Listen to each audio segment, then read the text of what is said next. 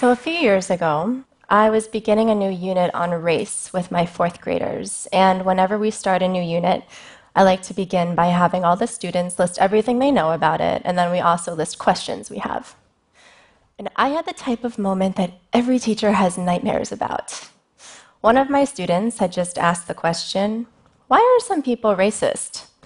And another student, let's call her Abby, had just raised her hand and volunteered, Maybe some people don't like black people because their skin is the color of poop. Yeah, no. So, as if on cue, my entire class exploded. Half of them immediately started laughing, and the other half started yelling at Abby and shouting things like, Oh my God, you can't say that, that's racist.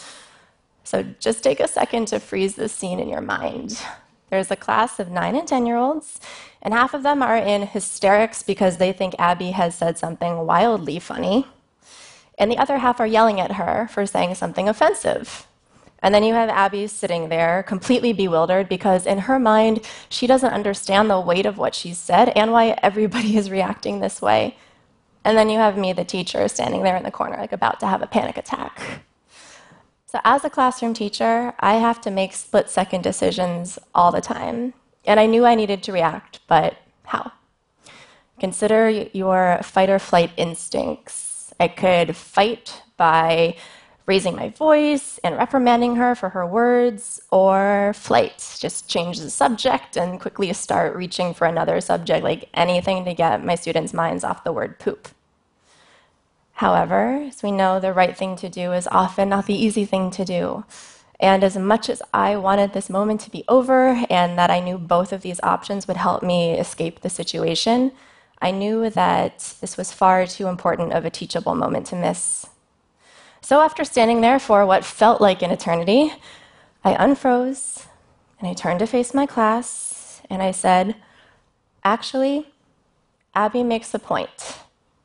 And my students kind of looked at each other, all confused. And I continued. One reason why racism exists is because people with light skin have looked at people with dark skin and said that their skin was ugly, and even use this reason as a, an excuse to dehumanize them. And the reason why we're learning about race and racism in the first place is to educate ourselves to know better and to understand why comments like this are hurtful and to make sure that people with dark skin are always treated with respect and kindness. Now, this was a truly terrifying teachable moment. But as we move forward in the conversation, I noticed that both Abby and the rest of the kids were still willing to engage. And as I watched the conversation really marinate with my students, I began to wonder how many of my students have assumptions just like Abby? and what happens when those assumptions go unnoticed and unaddressed, as they so often do. But first, I think it's important to take a step back and even consider what makes a topic taboo. Like, I don't remember receiving an official list of things you're not supposed to talk about. But I do remember hearing over and over growing up there are two things you do not talk about at family get togethers, and those two things are religion and politics. And I always thought this was very curious because religion and politics often are such huge influencing factors over so many of our identities and beliefs. But what makes a topic taboo is that feeling of discomfort that arises when these things come up in conversation. But some people are extremely fluent in the language of equity, while other people fear being PC shamed or that their ignorance will show as soon as they open their mouths. But I believe that the first step towards holding conversations about things like equity is to begin by building a common language. And that actually starts with destigmatizing topics that are typically deemed taboo. Now, conversations around race, for example, have their own specific language, and students need to be fluent in this language in order to have these conversations. Now, Schools are often the only place where students can feel free and comfortable to ask questions and make mistakes, but unfortunately, not all students feel that sense of security. Now, I knew that day in front of my fourth graders that how I chose to respond could actually have lifelong implications, not only for Abby, but for the rest of the students in my class. If I had brushed her words aside, the rest of the class could actually infer that this type of comment is acceptable. But if I had yelled at Abby and embarrassed her in front of all of her friends, that feeling of shame associated with one of her first conversations on race could actually prevent her from ever engaging on that topic again. Now, teaching kids about equity in schools is not teaching them what to think. It is about giving them the tools and strategies and language and opportunities to practice how to think. For example, think about how we teach kids how to read. We don't start by giving them books. We start by breaking down words into letters and sounds, and we encourage them to practice their fluency by reading every single day with a partner or with a friend. And we give them lots of comprehension questions to make sure that they're understanding what they're reading. And I believe that teaching kids about equity should be approached in the exact same way. I like to start by giving my students a survey every year about different issues around equity and inclusion.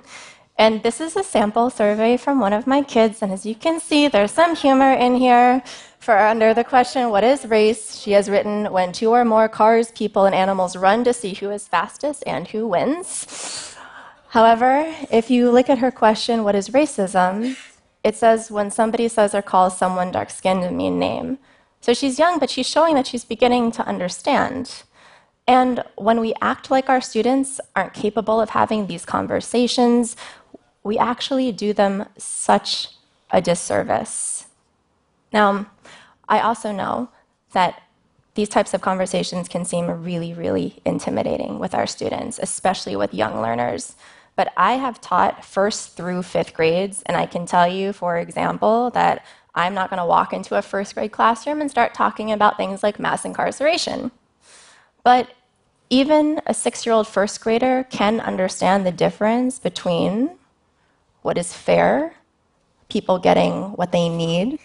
We identified a lot of these things in class together, and the difference between fair and equal when everybody gets the same thing especially goodie bags at birthday parties. Now, first graders can also understand the difference between a punishment and a consequence. And all of these things are foundational concepts that anyone needs to understand before having a conversation about mass incarceration in the United States. Some people might think that kindergartners or first graders are too young to have conversations around racism. But also tell you that young kids understand that there are many different components that make up our identities and how people are similar and different, and what it means to have power when other people don't. When we have these conversations with students at a young age, it actually takes away some of that taboo feeling when those topics come up at a later age. I also know that teaching about these things in schools can feel like navigating a minefield. For example, what happens if parents or families aren't on board with having these conversations in schools. But to these people, I can say these are some examples of things that students have said to me and brought to my attention. For example, I had a student come in and whisper to me, I've heard all these people use the term LGBTQ, but I don't know what it means and I'm too embarrassed to admit it. I had a student come in over a weekend and come up to me and say, you know, I just watched this movie about Australia and it made me wonder if they have racism there too. And I always want my students to be comfortable having these conversations because when they're comfortable talking about it and asking questions, they also build comfort in bringing in their own lives and experiences and how they relate to these big topics. Also, some teachers might be kind of nervous if a student brings up a topic or asks a question and they don't know the answer to it. But if a student ever brings something to my attention and I don't know the answer, I will always admit it and own it because I'm not going to pretend to be an expert in something that I don't have experience in or I'm not an authority on. That same year, I had a student come in and ask a question about the LGBTQ community, and I just didn't know enough to give them an appropriate answer. So instead, I encouraged that student to reach out and ask that question to a representative of a nonprofit who had come to speak to our class about that very same issue when we admit to our students that we don't have all the answers, not only does it humanize us to them, it also shows them that adults have a long way to go too when it comes to learning about issues of equity. Now, a little while back, I wrote a lesson about consent. And to some people, this was very exciting because I took this topic that seemed very taboo and scary, and I broke it down into a way that was accessible for young learners.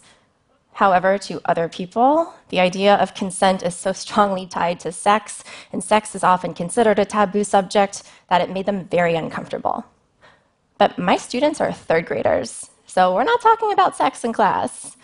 Rather, I wanted them to understand that everybody has different physical boundaries that make them feel comfortable and the social and emotional intelligence it takes to read somebody's words and tone and body language are skills that often need to be explicitly taught the same way we teach things like reading and math. And this lesson is not reserved for students of one single demographic. Things like questioning and making observations and critical thinking are things that any student of any race or ethnicity or background or language or income or zip code should be learning in schools. Also, deliberate avoidance of these conversations speaks volumes to our students because kids notice when their teachers, when their textbooks leave out the voices and experiences of people like women or people of color, that silence speaks volumes. I also recently asked my class of third graders what they would say to adults who think they're too young to learn about issues of equity. And while this is a small sample of my 25 students, all of them agree that not only are they capable of having these conversations, but they view it, the right to learn it, as a right and not as a privilege. And in their words, we're big enough to know about these things because these problems are happening where we live. And we have the right to talk about them because it will be our life in the future. Thank you.